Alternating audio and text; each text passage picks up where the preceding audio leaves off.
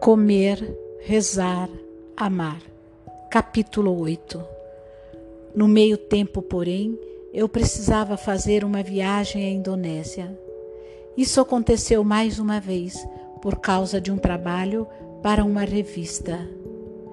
Bem quando eu estava me sentindo especialmente deprimida comigo mesma por estar sem dinheiro, sozinha e presa no campo de concentração dos divorciados, a editora de uma revista feminina perguntou se poderia me pagar uma viagem a Bali para escrever uma matéria sobre pessoas que saem de férias para fazer yoga.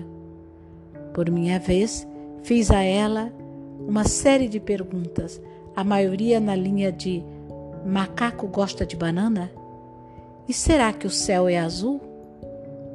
Quando cheguei a Bali, que era para ser sucinta, é um lugar muito agradável, o instrutor que administrava o retiro de yoga nos perguntou: Enquanto vocês estão aqui, alguém gostaria de ir visitar um xamã balinês de nona geração? Outra pergunta óbvia demais para sequer ser respondida. Então, certa noite, fomos todos até a casa dele. O xamã, como pudemos ver, era um velhote baixinho de olhos alegres, pele morena avermelhada e uma boca quase sem dentes, cuja semelhança em todos os aspectos com o Ioda de Guerra nas Estrelas era impressionante. Seu nome era Ketut Liar. Ele falava em inglês irregular e muito engraçado, mas havia um tradutor disponível para quando ele empacasse em alguma palavra. Nosso instrutor de yoga nos dissera antes de irmos que cada um poderia levar uma pergunta ou um problema para o xamã e ele tentaria nos ajudar com nossas dificuldades. Eu vinha pensando há dias no que perguntar a ele. Minhas primeiras ideias eram horríveis, o senhor pode fazer o meu marido me dar o divórcio? O senhor pode fazer o David tornar a sentir tesão por mim? Esses pensamentos me faziam sentir vergonha de mim mesma, e com razão. Quem viaja até o outro lado do mundo para encontrar um velho xamã da Indonésia só para lhe pedir para resolver uns problemas de homem?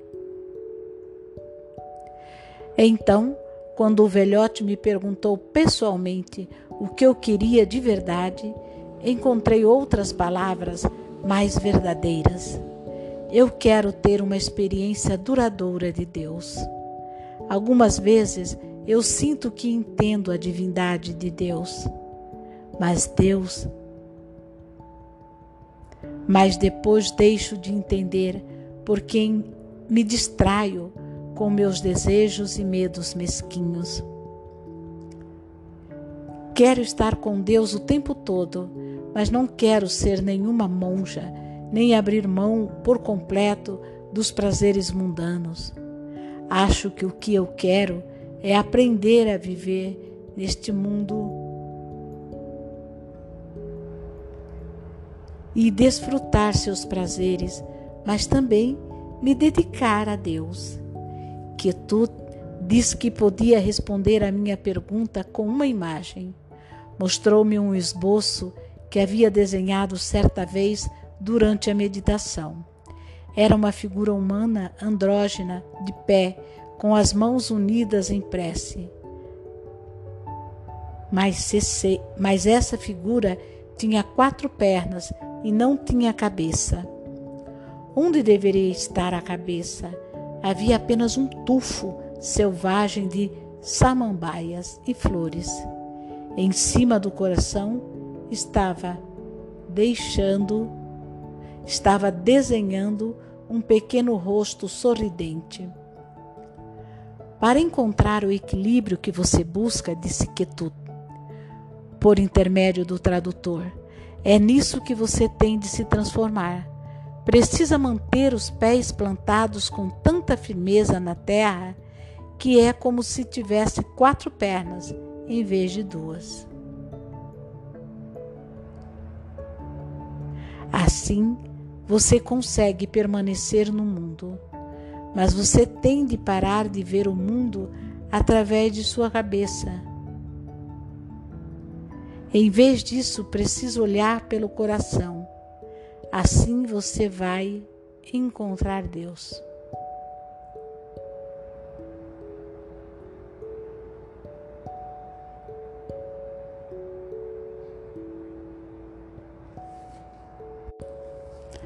Então ele me perguntou se podia ler a minha mão. Eu lhe estendi a esquerda e ele então me decifrou como se eu fosse um quebra-cabeça de apenas três peças. Você é uma viajante do mundo, começou ele. Considerei isso um pouco óbvio, talvez já que eu estava na Indonésia, mas não falei nada. Você tem mais sorte do que qualquer pessoa que eu já conheci. Vai viver muito tempo ter muitos amigos, muitas experiências. Vai ver o mundo inteiro. Só tem um problema na sua vida. Você se preocupa demais. Sempre fica emotiva demais, nervosa demais. Se eu jurar que você nunca vai ter nenhum motivo na vida para se preocupar, você vai acreditar em mim? Nervosa, aqueci, sem acreditar nele. No trabalho, você faz alguma coisa criativa, talvez seja artista e recebe um bom dinheiro por isso. Sempre vai receber um bom dinheiro por essa coisa que você faz.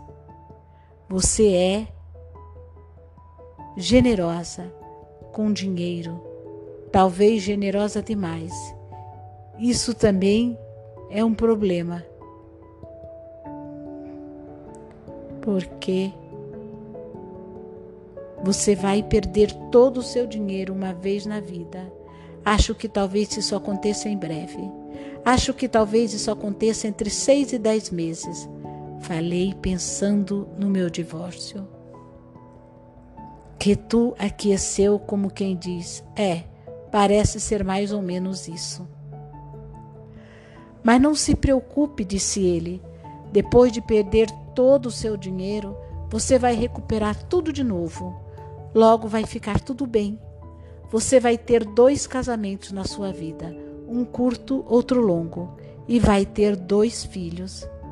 Esperei ele dizer um curto, outro longo, mas de repente ele se calou, franzindo o senho enquanto olhava para minha palma.